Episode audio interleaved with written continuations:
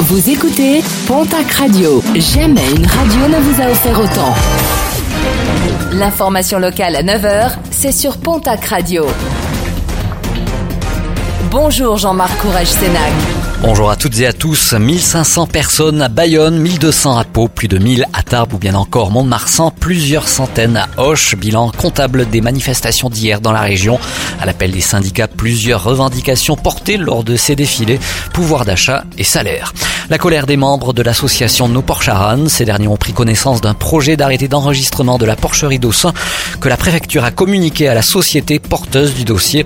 Un projet d'arrêté contestable tant sur le fond que sur la forme pour l'association qui en appelle à la mobilisation de toutes et tous demain jeudi lors de la manifestation programmée à 17h30 place Verdun à Tarbes.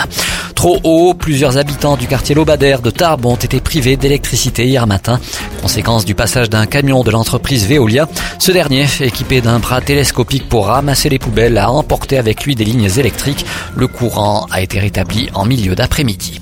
Trop rapide, un jeune automobiliste de 23 ans a été contrôlé à 146 km heure sur la RN 21 à la sortie d'Auch sur une portion limitée à 70.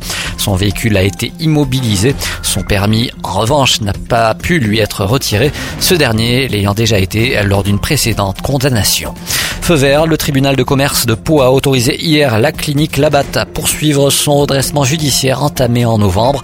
Parmi euh, les mesures prises, la réduction de la masse salariale. Un prochain point sera effectué le 21 mai prochain.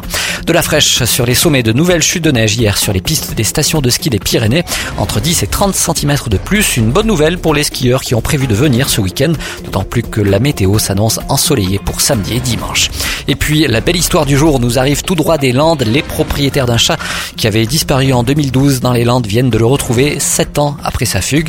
L'animal avait trouvé refuge auprès d'une habitante de Cap-Breton avant d'être confié à un refuge qui a directement appelé les propriétaires du chat. Un chat désormais âgé de 17 ans.